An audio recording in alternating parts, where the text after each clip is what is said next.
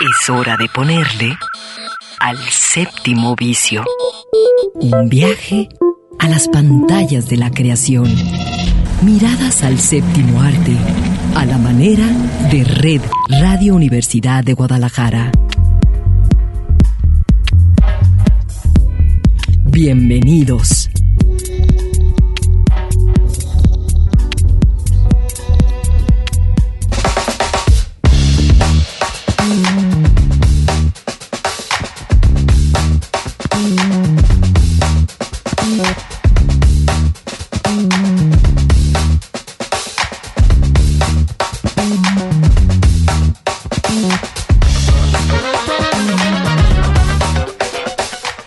Son las 3 de la tarde y los saludamos.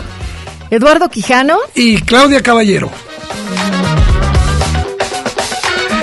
Sí, ya estamos en el séptimo vicio, Claudia. Ya es sábado, Eduardo. Listos. listos para comenzar. Oye, hoy vamos a tener un programa, pues de todo, un recordatorio a una enorme figura eh, de la actuación, alguien que realmente ha conmovido al mundo del cine, eh, que falleció, me refiero a Chadwick Boseman, y por supuesto también vamos a hablar de películas, de películas de esas que hay que explicar, de buenas noticias para el cine mexicano y de muchísima de muchísimas cosas más. ¿Qué te parece? Pues me gusta porque eh, esperemos a ustedes también. Eh, estamos entusiasmados por algunas de las recomendaciones o sugerencias que haremos a lo largo del programa. Ya lo dijo Eduardo, vamos a iniciar con esta que fue una noticia tremenda.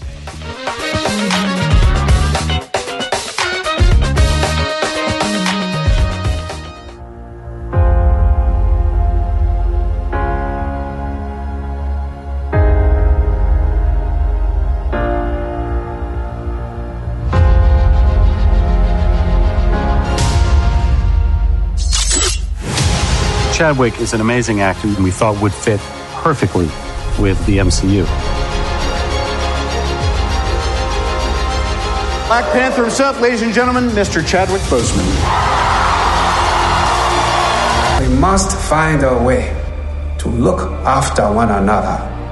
I am not king of all people. I am king of Wakanda. And it is my responsibility to make sure our people are safe. Ibombe! Ibombe! Ibombe! Ibombe! Well, what does this do for the world? Like, actually, what is it? You know, is it actually valuable in, in this climate? And I have to say, yes, it actually is. Not because it, it makes people escape. I think when done right, um, it gives people hope. I found that it means a lot.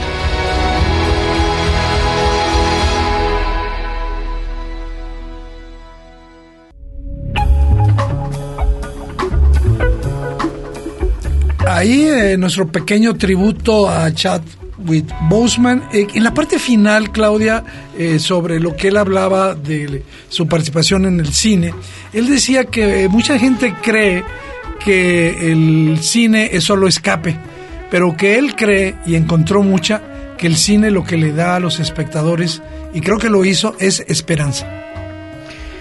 Es muy fácil hablar de su tremenda actuación en Black Panther y todo, toda la luz y todos los reflectores que le llegaron a él eh, en esta representación en Marvel.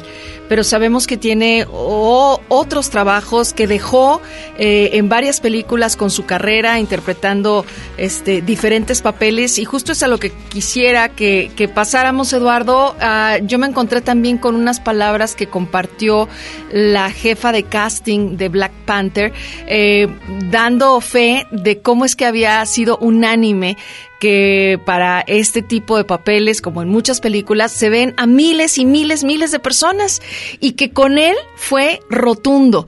Inmediatamente supieron que él era el ideal para interpretar al jefe. Vamos a hablar de eso y sí, efectivamente, él empezó y comenzó su carrera desde siempre con una muy buena decisión que fue interpretar íconos y pioneros eh, de la eh, vida afroamericana, eh, seres la mayoría reales, y se ha convertido en un símbolo cultural y lo vamos a tratar de argumentar, eh, se convirtió en alguien que cambió la historia de los estudios de Hollywood, en particular para la comunidad eh, afroamericana.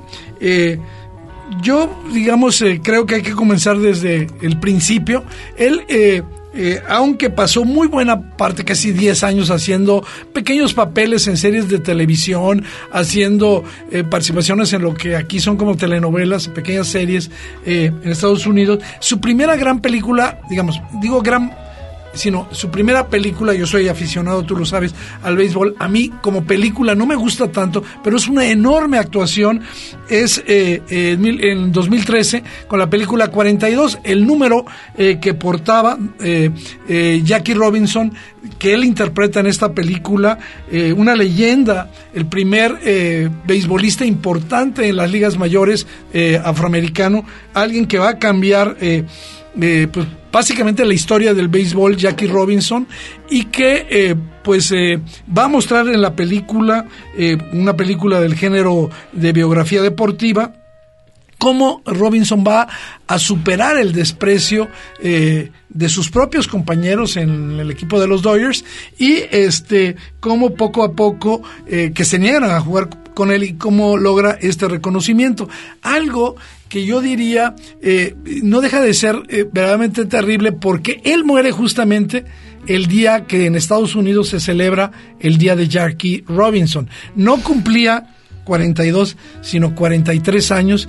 Este, eh, él eh, tenía 43 años, pero bueno, en, esta, en, esta película eh, le acompaña Harrison Ford, o que es el manager de sí, claro, y llama la atención que siendo su primera película ya está a la par de ah, unas sí, estrellas. No, no se deja. Bueno, otra película y es una película que recibió, digamos, eh, diversos comentarios. A mí me parece que es mejor de lo que se comentó y es la película que en México se conoció como tal cual Feel Good, Feel It Good, la, la película de James Brown. Sí, la, sí, exactamente la la, historia de James Brown y que donde obviamente va a encarnar a un personaje verdaderamente complicado que es el propio James Brown y hace un registro que la verdad se lo recomiendo que la, que la busquen por ahí en las redes eh, sociales, en las plataformas, donde va a mostrar todas las etapas de la vida de James Brown, desde que era un, joven cínico, un seductor, con alma de macho, un tipo descarado, hasta ese drogadicto en el que se convierte a los 60 años.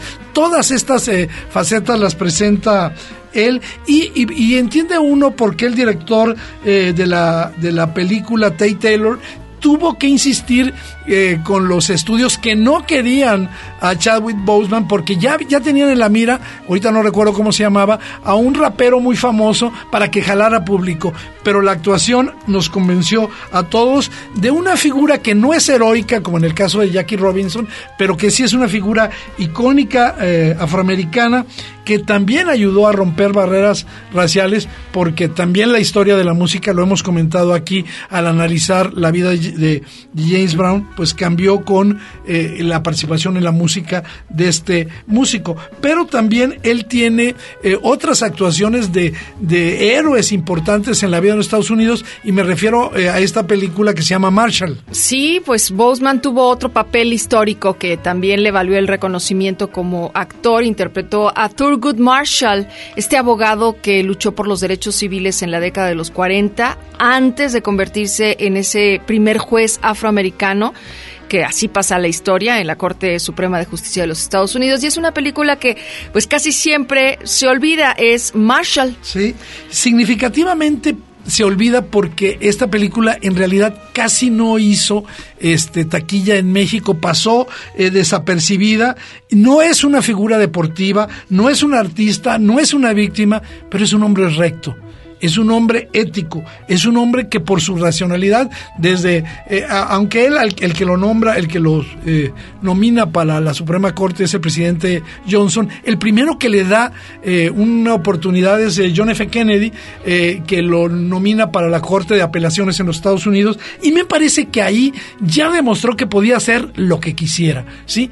Y bueno, tú lo mencionabas en este arranque como Black Panther, ¿no? Es la gran eh, oportunidad eh, cuando logró conseguir el papel de T'Challa, el rey de ese país ficticio Wakanda, que mucha gente, aquí lo comentamos cuando analizamos esa película, pensaba que existía, que existía Wakanda. Wakanda Forever. Así es, y que tiene para mí todas las cualidades de eh, su personaje, nobleza, sensibilidad, una figura atlética y esta especie de charm, de aura, de encanto personal seductor, ¿no? Sí, ya, ya habíamos visto este, esta figura valiente, eh, eh, heroica, pero pues la verdad, Black Panther, Pantera Negra, la- se convierte en ese vehículo de, de aspiraciones, de ambiciones de una comunidad que hoy tiene una voz muy fuerte y entonces, bueno, se vuelve eh, vocero también. Sí, fíjate que esta película llega en un momento clave de transformación cultural. Eh, acuérdate que eh, eh, ya cuando hace unos tres o cuatro años hubo el reclamo que se llamó Oscar So White, donde se dejaba en claro que, lo, que, Que la, ceremonia de los Óscares era blanca. era blanca y que los no pelaban eh, pues eh, la academia a los, a los afroamericanos, pero también se cruza las demandas del movimiento de eh, Black Lives Matter y entonces él recoge y se vuelve un, un, eh, un representante, un símbolo y, y que justamente encaja perfectamente con el personaje de Black Panther, ¿no? Entonces se vuelve como una leyenda este hombre que además en su vida personal, en sus, eh, digamos, declaraciones era sencillo, tranquilo. Ahora, pues eh, sabemos que, pues, que no estaba bien, que estaba enfermo y, y- y Black Panther se va a convertir para toda una nueva generación en, en una parte, eh, digamos, de, de la vida diaria de alguien eh, que aunque sea un ser de ficción, representa algo más que eso. Y obviamente, pues eh, como yo decía al principio, él, eh, Boseman, le demostró a los estudios que poner a contar la historia de un superhéroe negro, con un actor negro, con un director negro, no iba a afectar a la taquilla. La película hizo muchísimos millones y obviamente este, eso se ha reflejado sí o sí en, en la industria. Eh, por ejemplo, en Get Out, eh, eh, esta película eh, con personajes afroamericanos, Bad Boys 3, que es hasta el momento una de las películas más vistas en el 2000, y más recientemente con el actor eh, John David Washington, en que está estelarizando la película Tenet de Christopher Nolan, ¿verdad? Pero eh, bueno, básicamente para no abundar demasiado, hay otras dos películas, eh, una que en México se llamó Nueva York sin salida, eh, eh, 21 puentes, eh, 21 eh, Bridges, y que, este, bueno, pues eh, es, es una película eh, producida por los hermanos Russo, que son los encargados de las últimas eh, entregas de Vengadores y Capitán América, y más recientemente tú la viste y te gustó eh, como Norman, este personaje que es el digamos, que está muerto en la película, pero lo vemos mucho, que es Norman. De, de la película de Spike Lee. Sí, la de The Fi- Five Bloods. The Five Bloods, eh, Cinco Sangres. Es una película que ustedes pueden encontrar en Netflix y es del 2020 y eh, pues bueno, ustedes la verdad es que se van a encontrar la historia de, de un grupo de veteranos estadounidenses de la guerra de Vietnam que regresan a, al país asiático buscando los restos de un comandante caído ahí en la batalla y este y, y un tesoro que enterraron mientras Oro. estaban sirviendo ahí. Entonces, bueno, es un guion de Spike Lee y de Kevin Wilmot. Ahí es, no fue su último papel, pero sí es una reciente imagen de Boseman. eh, actuó, actuó en esta, en esta, en esta película. de Spike Lee.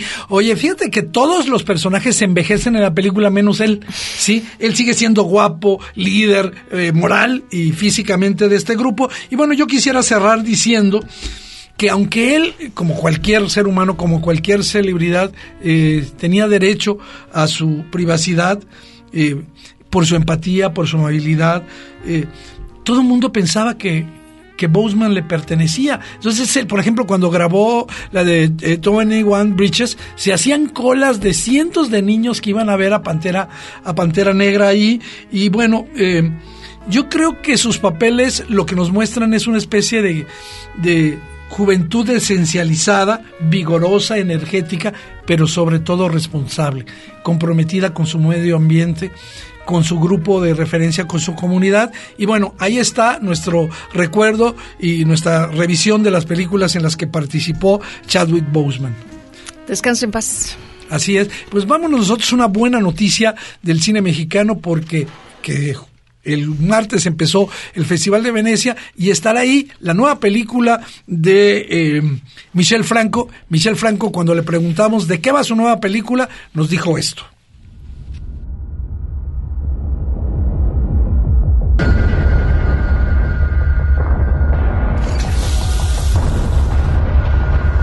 Pues sí, sí, sí, estoy muy emocionado porque es un festival eh, el más antiguo y, de, los más prestigiosos junto con eh, Cannes y, Toronto. Estoy además, como todos, eh, tratando de entender el mundo en el que estamos ahora viviendo con la pandemia y pues esta película distópica la estuve terminando los efectos visuales y demás con mucha fe de que la aceptaran en Venecia, de que sucediera Venecia, no había esa certeza. Aquí hay ocho personajes principales, hacemos una especie de radiografía en tono no realista, obviamente. Empezó hace unos cinco años y de veras que parecía algo muy alejado, una distopía que de pronto nos empezó a alcanzar. Con esto me refiero no solo a lo que puede o sucede en México, parece que, la distopía nos está alcanzando. Llevamos décadas eh, caminando en esa dirección y sabiendo que es un rumbo equivocado, hemos empujado el país hacia, hacia ahí con, con avaricia, con corrupción, etcétera. La película es distópica y juega con otras cosas, no es realista, no, no es un tratado sobre estos asuntos. Yo la hago, la suelto y veremos qué sucede. Bueno, pues ahí está la presentación de Nuevo Orden, no lo mencioné, la película En competencia, las 16 películas que están en Venecia. Suerte, no creo que vaya a ganar por las que están en competencia, pero qué buena oportunidad de que este, pues, exitoso eh, director de Después de Lucía, eh, Daniel y Ana. Las hijas de Abril. Las hijas de Abril, Crónica El último paciente, A los ojos. Bueno, regrese, nosotros nos vamos a nuestro primer corte, eh, Claudia, escuchando a una tanguera uruguaya que se llama Francis Andreu y regresamos al séptimo vicio. Nunca logré entender cómo fue que nos conocimos. Solo sé que lo mío, lo mío es solo contigo. Te has convertido en brújula que me... El séptimo vicio. Nuestro alfabeto de imágenes para entender el cine. Regresamos.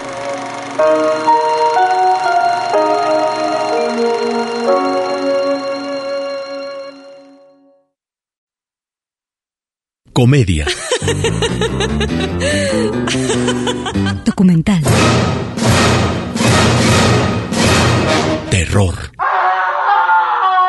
Melodrama. Animación.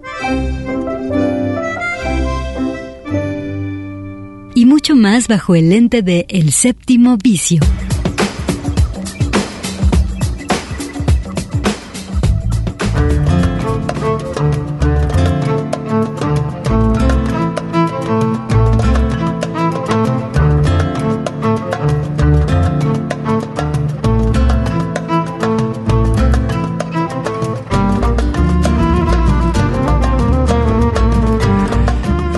Al séptimo vicio y bueno, pues la noticia de la semana, del mes y casi de todo el año, pues es, eh, y, que generalmente así vienen envueltas las películas, sospechosamente envueltas las películas de un admiradísimo de mi parte, aunque reconozco sus fallas, eh, Christopher Nolan, que ahora está por estrenar este, el, eh, la película Tenet, ¿no? Este es un thriller de acción, eh, suspenso, espionaje. Dicen que podría ser una película en la que Nolan mezcla todas sus virtudes que nos han este, enloquecido en sus otras entregas, Eduardo. Sí, pues, obviamente las tres películas que hizo de Batman, Memento, eh, el Interestelar, Interestelar, el origen, el origen, este, se me estaba pintando, este, pues por ahí se me, ah, eh, The Prestige.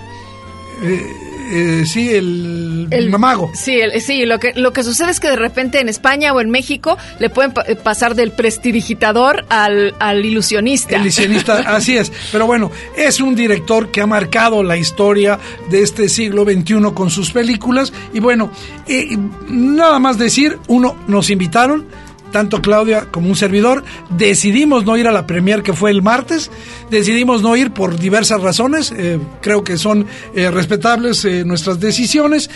hay que decir que la película se estrenó el fin de semana pasado en varios países y superó las expectativas. Por ejemplo, en Francia, no este fin de semana, sino el anterior, en Francia, 6 de cada 10 personas que fueron al cine fueron a ver Tenet. Eh, no se ha estrenado todavía en Latinoamérica, en México se estrena el 10 de, septiembre. De septiembre, el próximo viernes, y eh, sin esos países, sin Estados Unidos, sin China, sin Latinoamérica, hizo 53 millones de dólares, una película que costó arribita de los 200. Entonces se espera que la película sí mueva la industria, sí ha regresado el interés a ver el cine, y yo lo único que digo es, todas las películas de Nolan vienen envueltas en una burbuja de dos cosas. Uno, eh, o la odias o la, o la, o la admiras, ¿no? Hay fans y hay detractores que dicen que es pues el, el más grande embaucador, este charlatán que hay en el cine comercial. Yo creo que es una mezcla de ambas cosas y yo creo que Siempre la burbuja para una película de Nolan nos prepara. Y sabes una cosa, lo voy a decir deliberadamente. A mí me gusta que me preparen, que me metan, porque pues yo creo que tengo mi propio criterio y a veces las disfruto, a veces las odio y las he visto muchas veces. Bueno, quienes están lanzando a las salas de cine que ya están abiertas en esta contingencia, van a poder encontrar en la cartelera la película Origen, de la que hemos platicado mucho ya también, y que este fin de semana, hoy sábado, la pueden ver. Perfecto para que disfruten de lo que hemos platicado. Quienes no han visto esta película, es un buen acercamiento al cine definitivamente de, de Nolan. Y, no traten de entenderla, disfrútenla. Y justamente de eso vamos a hablar de otro gran autor de películas que casi no se entienden. porque se ha estrenado en Netflix esta semana una de sus películas. Así que vámonos directamente a hablar de Charlie Kaufman.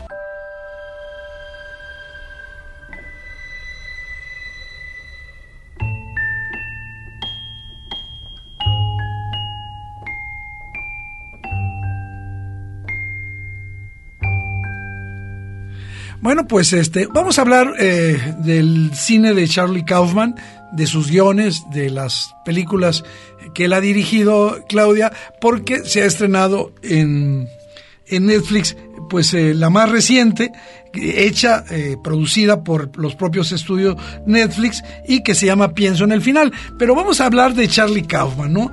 Porque es un tipo realmente de esos raros que están en la historia de la cinematografía y que este pues eh, creo que a la banda del séptimo vicio le puede interesar. Charlie Kaufman comenzó su carrera, como muchos, en la televisión, escribiendo eh, por lo menos dos episodios de una serie de culto.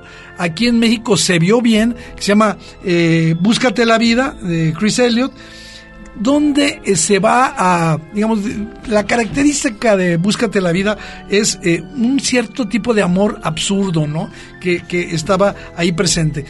Cuando él empieza a destacar es en 1999, cuando hace el guion de una película que es icónica, tú la has visto, creo que mucha banda del séptimo vicio la ha visto, que se llama Cómo ser John Malkovich, nominada a los Oscars, a los Globos de Oro, y que fue la primera incursión en el cine de Charlie Kaufman. Esta película fue dirigida por Spike Jonze. Hay que quiero decir una cosa de, vamos a decir que de anecdotario. Spike Jonze es el yerno de um, eh, Francis Ford Coppola.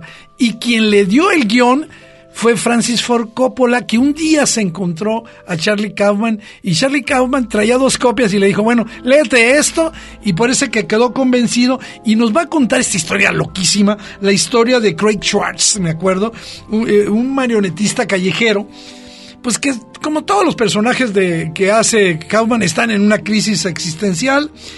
Un día consigue una chamba en la planta 7 de un edificio en Manhattan y ahí encuentra una puerta diminuta que lo, lo va, digamos, a, conduce a, un pasillo. A un pasillo y ese pasillo lo lleva directamente a la mente de John Malkovich. Y en ese lugar ocurren las cosas más locochonas que se pueden imaginar todos. No quiere decir tan absurdas que no las sigas, al contrario. O sea, quienes no la hayan visto, por curiosidad, realmente vale la pena que, que la busquen, porque además es- la encuentran ya en plataformas. Todas las, todos los, las personas, hombres, niños y mujeres, tienen la cara de John Malkovich, hablan utilizando la palabra Malkovich. Entonces, bueno, obviamente es un loco, es una experiencia, nada más para no detenernos, avanzo, en el 2001 y hizo el guion para una película que se llama Naturaleza Humana, dirigida por alguien que luego iba a ser probablemente la, el guion más referencial de él, eh, Michael Gondry donde salen eh, Tim Robbins y, y Patricia Arquette. Es una historia también bien bizarra, ¿no? Es un, cien- un científico que quiere enseñar a los ratones a usar cubiertos y su compañera, su amante, eh, padece una enfermedad rarísima que se llama hipertricosis, de ese- esa enfermedad que hace que tengas todo el cuerpo cubierto de pelo, ¿no? Y bueno, este, de pronto descubren eh, un ser creado en estado salvaje y los dos tienen dos técnicas para adaptarlo a la vida social. Obviamente, naturaleza humana tiene que ver con eso, película extraña. Hay otra película también de él, así siguiendo su filmografía, que es ah, Adaptation. El, En México el- se llamó- El ladrón de orquídeas, así el- la conocimos. Mm, Está basada en el libro de Susan Orland y también la dirigió Spikey Jones. Spike Jones, te lo dijiste mejor que yo. Y este, eh, creo yo que aquí eh, él lo que hace es algo increíble. Él se pone como personaje de la historia, él se pone como el guionista Charlie Kaufman, que va a interpretar Nicolas Cage en, en El ladrón de bicicleta, eh, de orquídeas, y eh, Mary Streep va a ser el personaje de Susan Orlean, la, la escritora este, del libro, que, va, que en realidad lo que cuenta son las aventuras de John LaRoche, un fanático eh, eh, pues, eh, jardinero de esos que injertan orquídeas, ¿no? Bueno, pues fíjate que esta película tiene entre sus muchos logros, su- es que para escribirla, Kaufman se inventa un herm- hermano gemelo ficticio, un hermano, que, Donald Kaufman, que no existe, y este individuo va a ser uno de los pocos que va a recibir un ser ficticio, una nominación para un Oscar, porque él es coautor del guion, y a partir de esas historias extrañísimas, bizarras, eh, se va a inventar un término que en la industria empezó a ser sinónimo de aléjate de él porque no te va a dar dinero, eh, donde hay personajes quebrados, oscuros, neuróticos, y se llama eso lo maníaco, ¿no? O sea, cosas que no tienen sentido y obviamente se hizo la fama de ser un guionista para guionistas. Sí, como muy en el plan local, era casi chiste local entre guionistas este, tema- este término del kaufmaniano.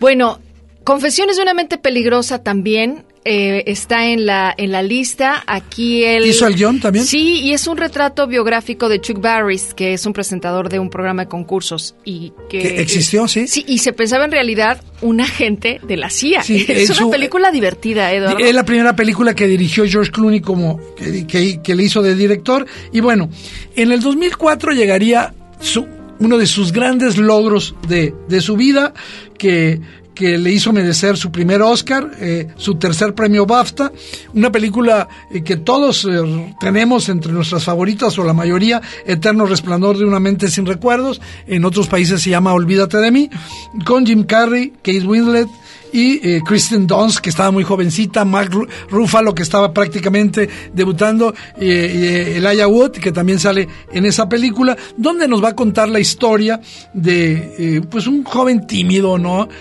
Joel Barish, que tiene una ruptura sentimental inesperada con su novia Clementine Krusinski, y él no puede soportar esto, va con una empresa que le asegura que le va a borrar todos los recuerdos para que nunca vuelva a saber que estuvo enamorada de esa mujer. Pero cuando le están haciendo eh, este procedimiento, este, él decide refugiarse en un momento y entonces, ¿qué ocurre? Que al olvidarla, la recuerda. Y es, de eso va la película, una historia donde para mí tal vez la mejor actuación de Kate Winslet en toda su historia. Por ahí tengo alguna otra, eh, pero este las escenografías eh, móviles de Gondry, de Michael Gondry el director, y este guion increíble. Que pues marcaría su despedida como guionista. Eh, él dice que sigue escribiendo ahora novelas y empezaría su etapa como director de cine, que empieza con una que a ti te gusta mucho, que es muy loca, que se llama Synecdoche eh, Nueva York, ¿no? Sí, me gusta por eh, la actuación de Philip Seymour Hoffman. Creo que es difícil que yo haya visto algo con él que no me haya gustado y entonces sí la recuerdo como una película que al entrar por esa puerta del actor sin haber visto antes quién era el director o de qué se iba a tratar esta película, fue eso, una experiencia de locura. Dije, ¿qué es esto? Porque es la historia de un director teatral que proyecta representar una obra utilizando una réplica de Nueva York así en, tamaño natural adentro de un almacén con una bodega. Pero bueno este ya me dieron ganas de volverla a ver porque sí recuerdo esa intensidad y esa complejidad que tiene eh, Kaufman ahora que hacemos este recorrido.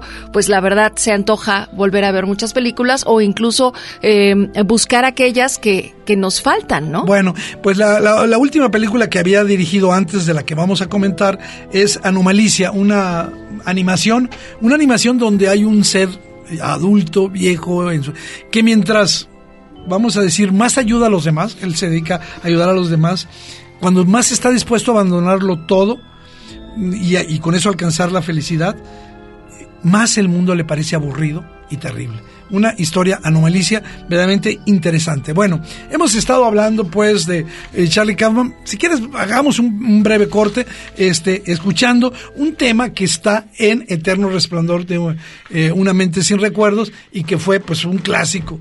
Con eso nos vamos a nuestro siguiente corte.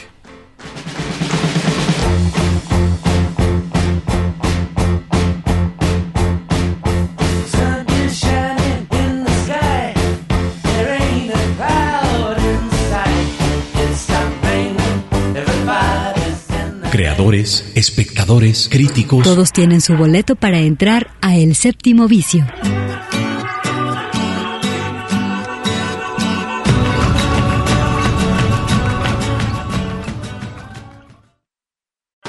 Miradas a la fábrica de sueños. El Séptimo Vicio.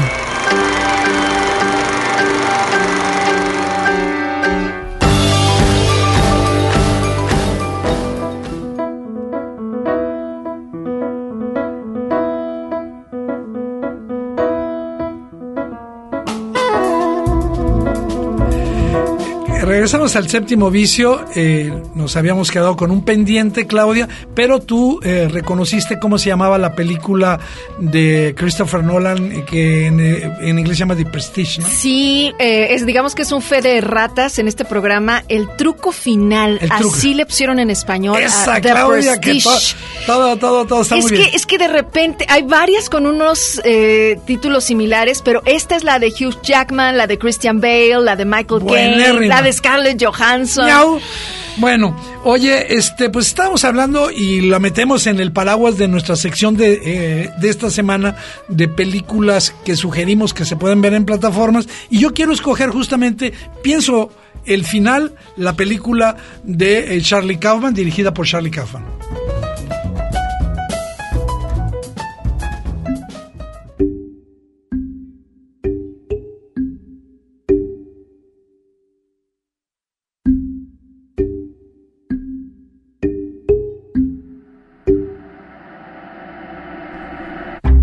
Fíjate, Claudia, que eh, esta película, sin dejar de tener toda la complejidad de las películas que hemos hablado de Charlie Kaufman, es una película que invito a que revisen. Nada más que voy a decir que algo que había puesto hasta el final de este comentario, pero voy a empezar con él. Solo la recomiendo para aquellas personas que se sientan capaces de poner toda la atención en lo que están viendo porque si no van a decir, oye, ¿qué me recomendaste? ¿Qué lo que eres esa? A ver, la película se llama Pienso el final, está hecha para Netflix, este, producida por Netflix y la eh, basada en una novela, I Am Thinking of Ending Things, escrita por un canadiense, por Ian Reid, yo no conozco la novela, y es una premisa muy simple.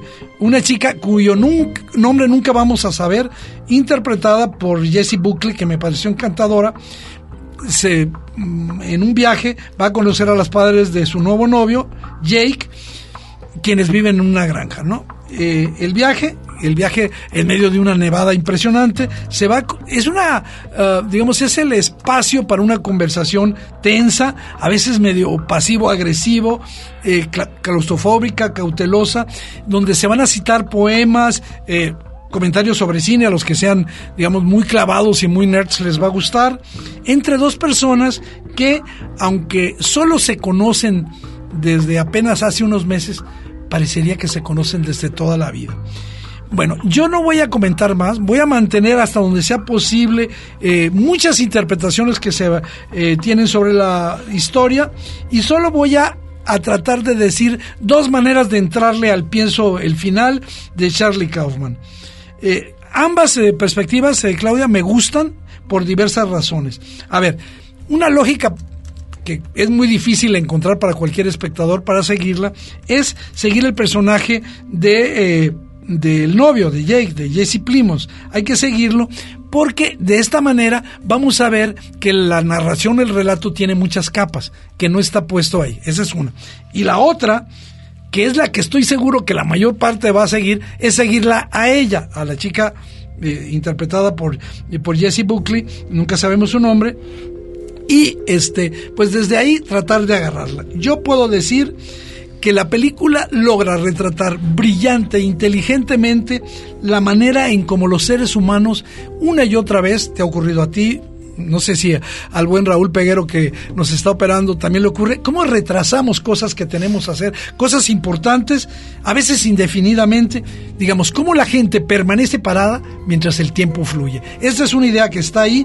Otra gran virtud, la comentábamos fuera de micrófono, es que aparece Tony Colette, yo soy fan de Tony Colette, y aquí me parece eh, maravillosa, tierna y a veces inquietante, eh, como una madre, ¿no? una madre divertida. Fíjate que ella comentó recientemente a una entrevista que le hacían acerca de la película I'm Thinking of Ending Things, de la que está hablando Eduardo, pienso el final que va a estar en, que está en Netflix, y que aquí decía, este es un rompecabezas porque es de Kaufman, ¿no? Entonces, para, para su experiencia de actriz, que por cierto tiene una racha, este, siempre lo ha sido, pero fabulosa esta última con estas películas recientes que, que vimos de ella, eh, dice, no hay nada más que tu instinto en lo que puedas confiar para una historia que en sí misma no es sólida. Claro, y, como la vida tampoco es. Nosotros la queremos hacer que tenga sentido, pero es absurda. Bueno, Claudia, pero vamos a pedirle a Raúl que nos ponga un poco de música para que tú presentes la película que nos quieres recomendar,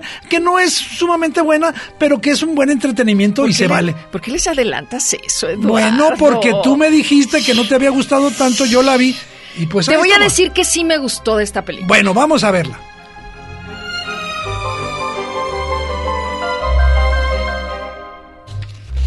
Bueno, yo la incluí, te voy a decir por qué. Porque también me gusta este echarme un taco de ojo con ciertos actores.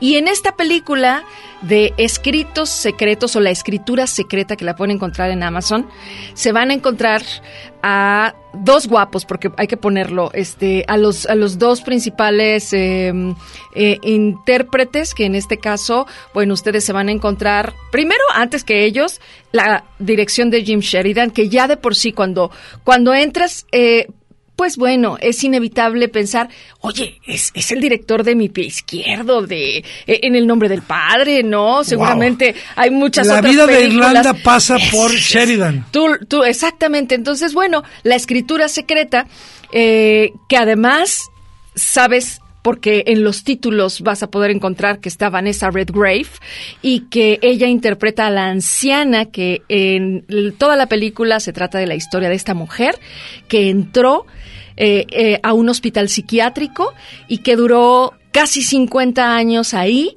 eh, acusada de haber matado a su hijo. Y en sus años jóvenes vas a poder ver, por eso decía que dos guapos, a la actriz que yo estoy segura que te gusta, que Rooney es Mara. Rooney Mara, ajá, la actual esposa del ganador de, del Oscar eh, de Joker. Así es. Eh, Joaquín Phoenix. Y eh, yo la vi no por ella, sino por Eric Bana, que es este actor que me gusta mucho y que además, bueno, en realidad su papel es, este es muy corto. Muy chiquito, muy es un amante ahí Exactamente. furtivo. Pues no, en realidad es, es muy, muy importante su papel, pero sale muy poquito. Ajá. Aquí el asunto de la historia es que comienza la película con un gran drama, un trasfondo histórico de la Segunda Guerra Mundial.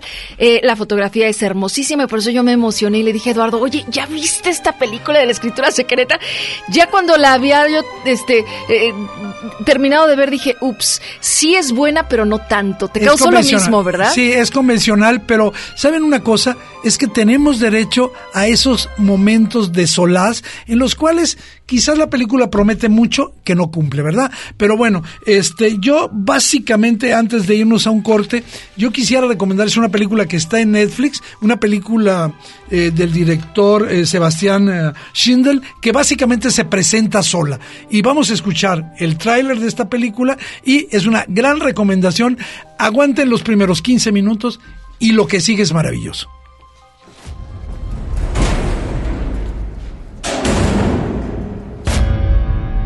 Tiene una condena previa, dos años en suspenso. La imputación es mentira. Yo vengo de una buena familia, a mí me educaron para otra cosa. ¿Pero qué pasó? Se le metió en la cabeza de que lo engañaba con mis compañeros de trabajo. Que se declare culpable. ¿Cuánto tiempo pensás que van a tardar los medios en saber que nuestro hijo está preso? En el tribunal eso está perdido. Tenemos que ver de qué manera podemos hacer caer el expediente. Gladys. Gladys, te acusan de homicidio grabado por el vínculo. El piso estaba manchado de sangre, era claro que habían intentado limpiar. Ignacio es tu hijo. Estoy podrido de taparle las cagadas. Lo que hizo ella no tiene nombre, señor. No tiene perdón de Dios. ¿Cuándo saldría mi hijo? Mi hijo no es un drogadicto.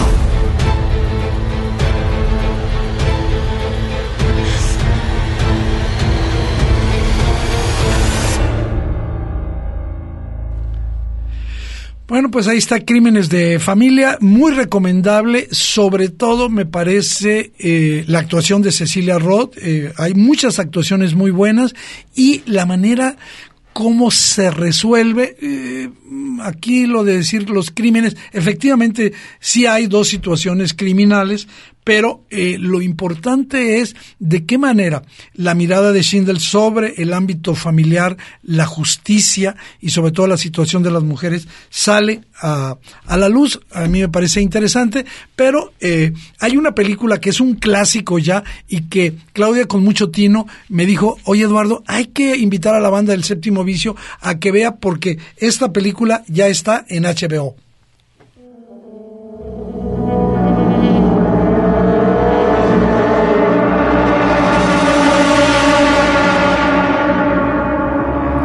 Comentamos para su estreno en cines esta película, El Faro, em, en la que pues dos, eh, uno ya consagrado actor, William Dafoe, y otro que ya también está tomando estos vuelos grandes, eh, Robert Pattinson. Sí, que ahora va a ser este, Batman. Que ahora también tiene los reflectores en él, justo por este papel que acaba de decir Eduardo.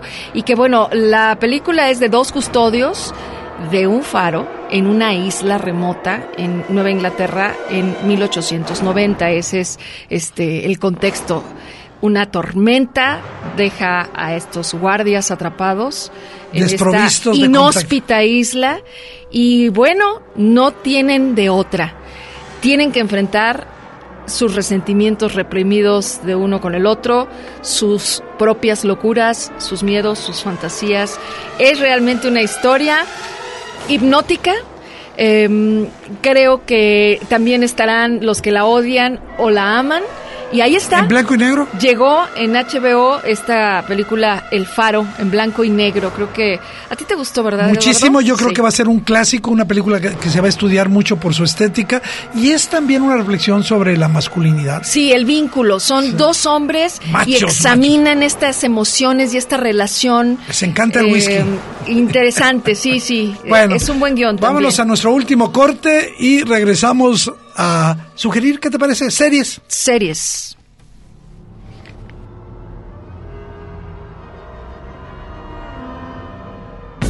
Un espacio de gozo común, En el 104.3 de FM, el séptimo vicio.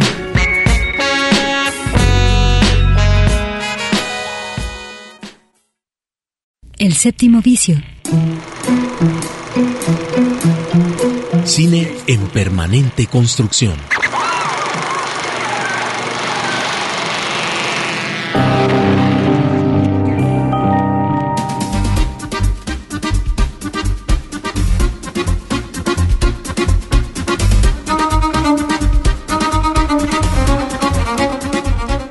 Séptimo vicio, Claudia, eh, quedamos de hablar de series y hace 15 días, justamente, se estrenó, eh, tú me lo recordaste, en HBO una serie documental que va a llevar nueve episodios, cada uno se estrena los domingos, ya vamos en el segundo, ya hay dos dispuestos, que se llama The Vow, eh, B-O-W, que sería como el voto, ¿no? Tal cual. Eh, yo estoy segura que ustedes recuerdan, porque pues es una noticia reciente del 2019 y también en el 2020 hemos visto en los titulares qué pasó con este señor que declararon culpable de todos los cargos, Keith Ranier, fundador de NXIMP, así, Eh, así se llamaba Vem. NXIBM, pero pues NXIMP. Una así se secta, llamaba, ¿verdad? una secta. Acabó siendo identificado como una secta y culpable de todos los cargos que fueron extorsión, lavado de dinero, asociación de delincuencia, fraude electrónico, robo de identidad, tráfico sexual, trabajo forzoso. Bueno, estos delitos, pues lo tendrán por lo menos 15 años tras las rejas. No, este probablemente más porque ya dictó. Sí, eh, hace ya hay poco una sentencia. una Aquí el asunto es que hay una relación eh, porque eh, con México, porque Emiliano Salinas, hijo del expresidente Carlos Salinas de Gortari, pues digamos que tenía un nexo muy importante y operaba una filial de este grupo Aquí en, México. Vamos a escuchar cómo eso está en el documental, en esta serie documental, porque es una serie documental de Bow la que estamos comentando, lo que el propio Emilio Emiliano Salinas comentó a favor de este hombre que Kit Raniere.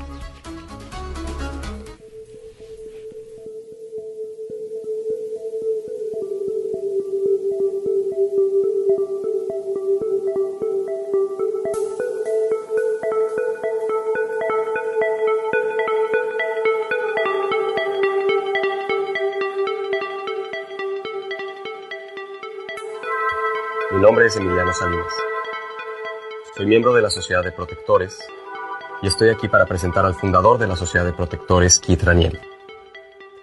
Yo nací y crecí en México, en el seno de una familia política. Mi papá fue presidente de México de 1988 a 1994, una época de grandes transformaciones en el país, que me inspiró a buscar un mayor entendimiento de la naturaleza de las transformaciones humanas y sociales. Obtuve un doctorado en economía por la Universidad de Harvard y fue en ese entonces, mientras escribía mi tesis do- doctoral, que conocí a Keith Ranieri. En la última década he colaborado con él en varios proyectos que van de programas de potencial humano a sistemas educativos multiculturales a movimientos ciudadanos de paz. El fundador de la Sociedad de Protectores es un hombre de grandes logros, pero más importante aún, es un hombre de carácter probado y un líder ético frente a la adversidad. En las últimas décadas ha creado varias iniciativas positivas e importantes que han sido destruidas por gente de dudosas intenciones. Sin embargo, ha perseverado. Es un hombre incansable. Ha sostenido los embates de campañas mediáticas en su contra, financiadas y diseñadas para crear falsas controversias y destruir su reputación. Sin embargo, siempre ha tratado a sus enemigos con honor. Es un hombre heroico.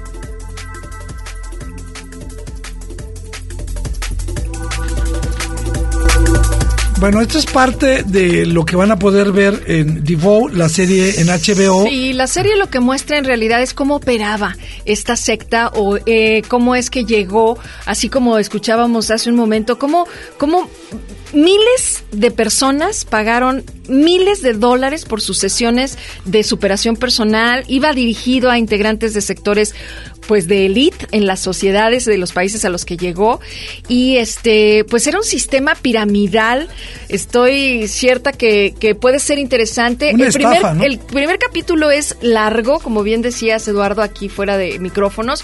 Eh, el segundo ya te devela el tema de la asociación sexual o de el, ¿Cómo el tema caen en eso? de cómo, ajá, de cómo es que había, este, sobre todo a las mujeres se les hacía participar de mm, rituales en los que incluso algunas tienen y, y, pues fue lo que mostraron como evidencias, tatuajes estaban como marcadas y se, ha- se hacía una un juego ah, eh, perdón por la palabra juego, pero el tema de los grados de jerarquía del poder que utilizaba este cuate dentro de la asociación y cómo sometía, en este caso, a estas personas con estos perfiles. Eh, bueno, para quienes tengan curiosidad de escarbar un poquito más, ahí está The Vow.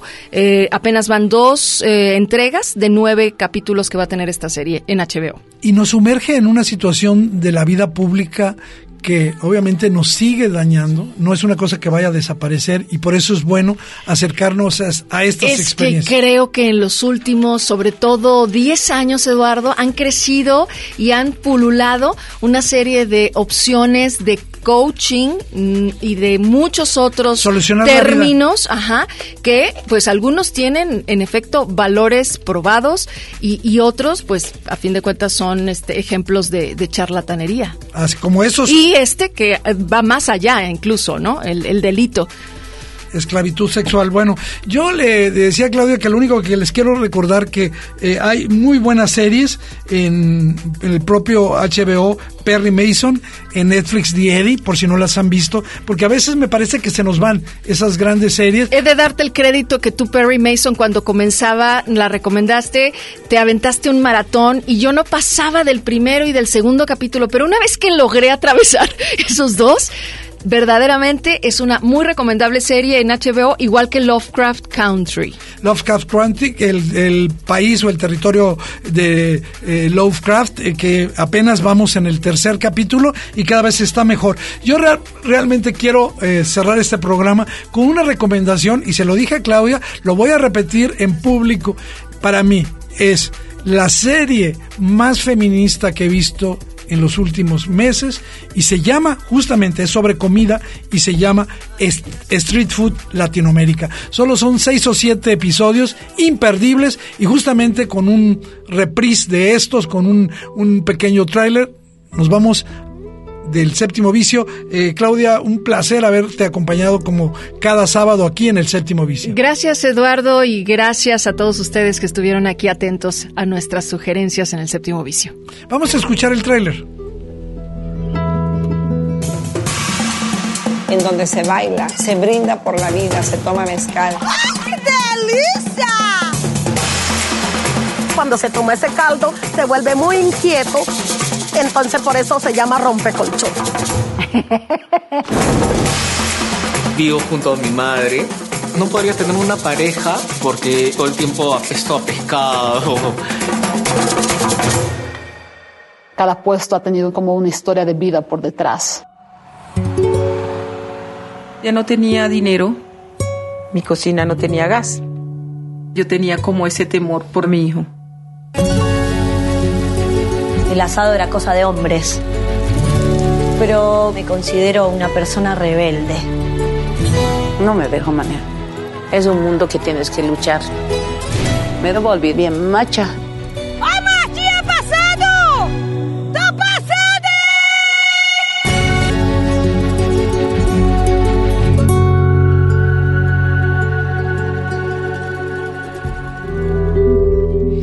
Eh, Claudia, antes de irnos, eh, recordé que no había comentado que esta serie Street Food Latinoamérica está en Netflix y que ahora sí vamos a cerrar el programa recordando que si viviera Fred Mercury, hoy cumpliría, hoy sábado, 71 años.